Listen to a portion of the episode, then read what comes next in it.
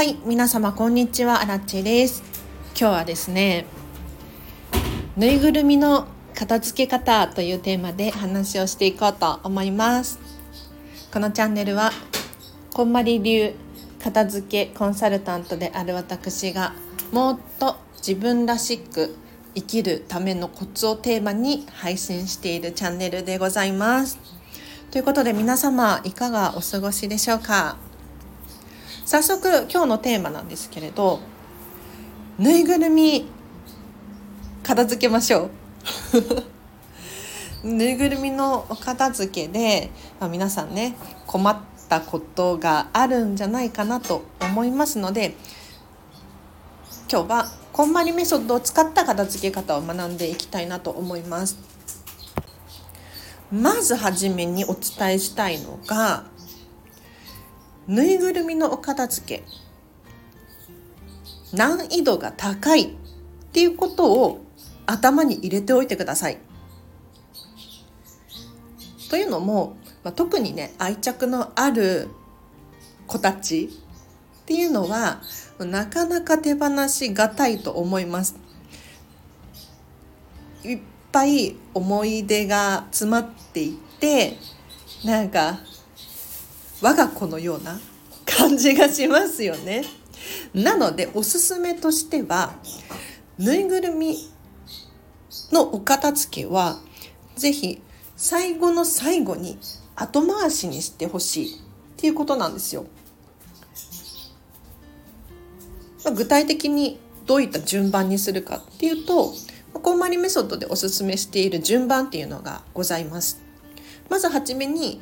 お洋服片付けましょう。でその次本書類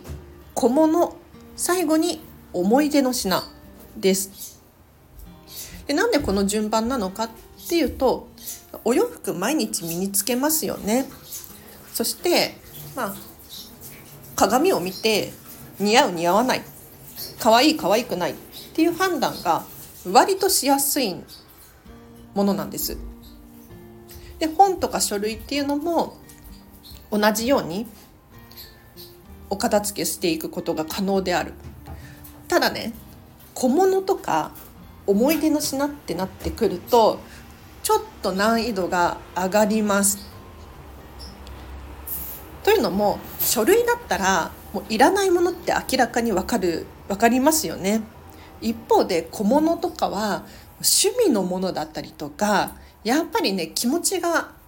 近いところにあるのでなかなか手放しがたいんです。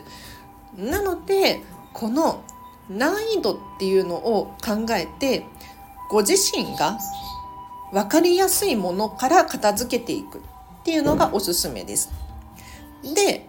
ぬいぐるみ自分のお片付けレベルが上がってから取り組んでいただきたいですね。じゃあいよいよお片付けぬいぐるみの番になりました。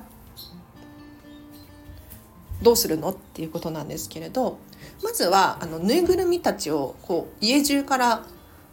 集めてください。全員大集合で。はい。ちっちゃいものから大きいものまで。ただしあの注意事項があります。何かというとあくまでご自身のものだけを集める。っていうことです。所有権が誰にあるのか。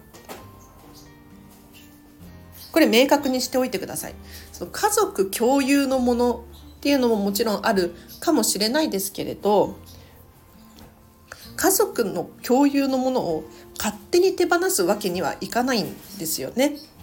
なのでまずはご自身のものだけを空いてるスペースに持ってきてください。でその中からいよいよ選んでいくんですけれど選び方のコツとしてはまず好きなものから選んでいくっていうことです。なんかこの捨てるもの探しをねお片付けの際にしてしまう方が多いんですけれどこれはこんまりメソッドで言うと NG です。なぜかというと捨てるもの探しって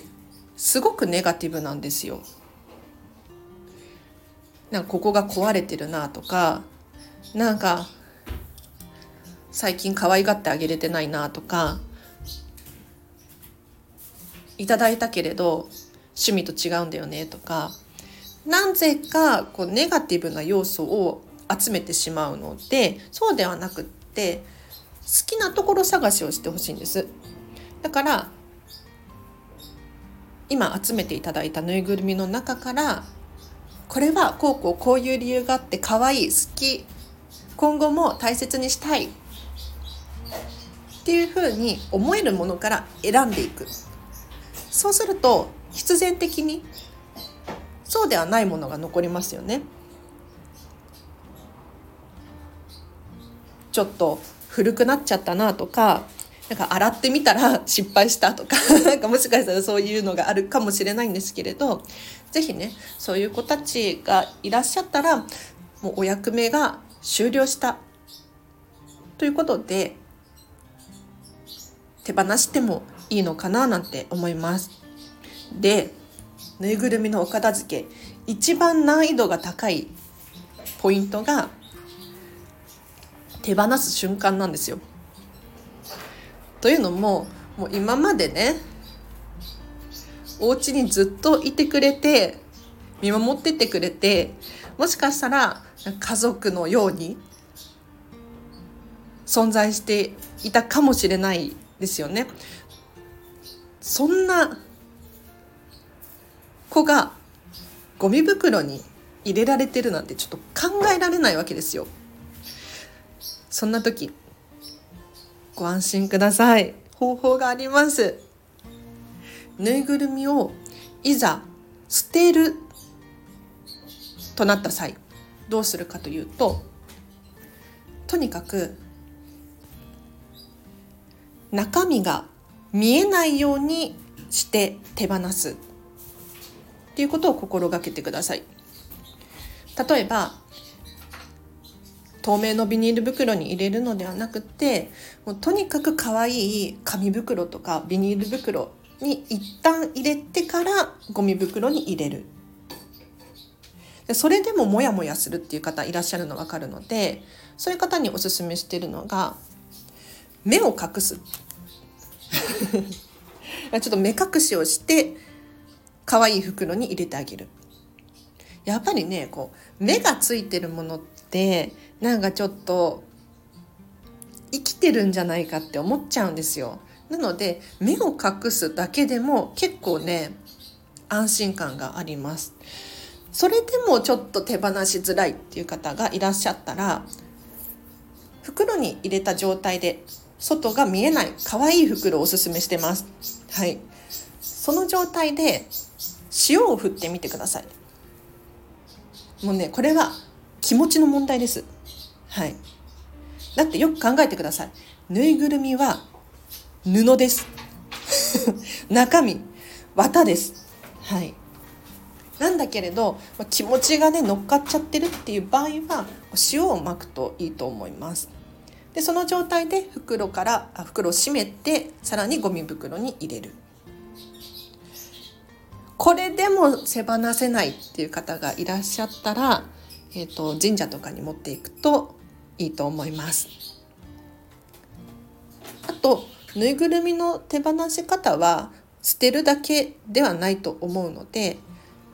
もちろんねもう長年ずっと一緒にいて色も変色しちゃってなんだろう中にダニが湧いてそう嫌だなっていうふうに思うんだったら手放して、えーと捨てるっていう判断をしてほしいなと思うんですけれどまだ買って新しいもらったけれど使わないっていう場合はもう捨てる以外にもあのリサイクルショップ持ってったりフリマアプリを活用したりなんだろう寄付をしたりお友達にプレゼントしたりっていうことが可能だと思いますのでご自身の心が一番落ち着く方法で手放してほしいなと思います。でよっぽど大事だったらねこう手直しとかするっていうのもありかなと思いますよ。はいでは今日はぬいぐるみのお片付きについて話をさせていただきましたがいかがでしょうか？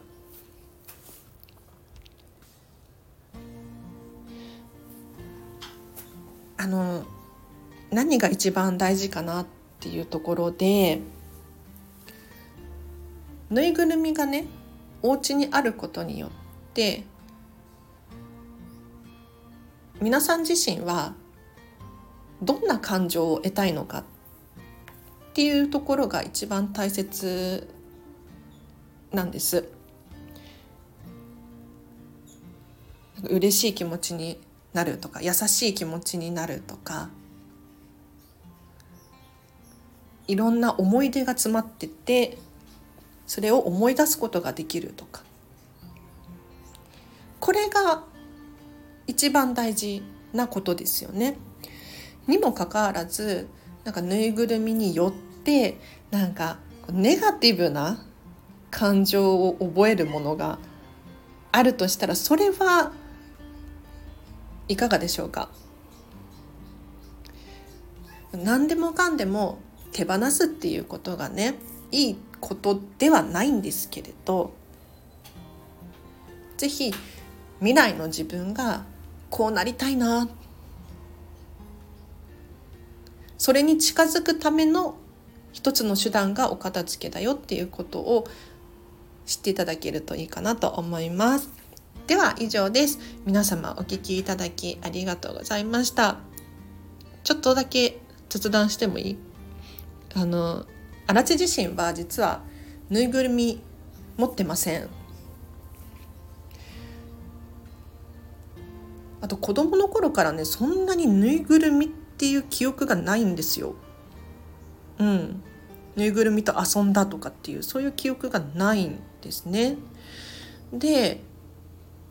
そもそもなんですけど私アレルギー体質であんまりねこう洗えないぬいぐるみっていうのはちょっと気持ちが 嬉しくないので買わないっって決めてるんですね。であと最近だと猫ちゃんもいるのでぬいぐるみにこう噛みついたりとかしたらちょっと嫌じゃないですか。だから今までの人生でこうぬいぐるみっていうものに本当に興味がなかったんですけれど最近ほらディズニー大好きじゃないですかコロナ禍以降にディズニーシーにはまってよく通ってるんですけれどみんなねダッフィーを ダッフィーっていう熊のぬいぐるみみたいなのを抱えてまるで我が子のようにディズニーシーの中を楽しそうにこう過ごされてるんですね。だからあれを見たらなんかちょっと最近あぬいぐるみって家族なんだなって思いましたようやく気づくっていうで最近猫を飼い始めたのでそのぬいぐるみのモフモフ感の可愛さっていうのもやっとね理解し始めたんですよ。なのであのぜひね大切なぬいぐるみはもうどんどん残してください。もう捨てることなんて考えなくていい、うん、だけれどその中でもなんかちょっと心にモヤモヤしている子がいるんだったら卒業してもいいのかもしれないですよね。はい。このチャンネルはお片付けについて基本毎日発信を配信をしておりますただね最近仕事が新しくなってちょっと頭が追いつかないんですよ。体力も追いつかないし。なのでちょっとあの不定期的にお休みをするかもしれないんですけれどあの基本は元気なので時間があればスタイフ配信しております。よかったらチャンネルフォローといいねボタンを押していただけると励みになります。そしてこのチャンネルへのリクエストやご質問お仕事のご依頼などございましたら、コメント、スタイフのレターの機能、もしくはお問い合わせリンクを貼っておくので、そちらからお問い合わせください。コメントやレターはね、もう確実に愛を込めて読んでますので、ご安心ください。では、今日は以上です。皆様お聴きいただきありがとうございました。今日のこの後もハピネスを選んでお過ごしください。あらちでした。バイバーイ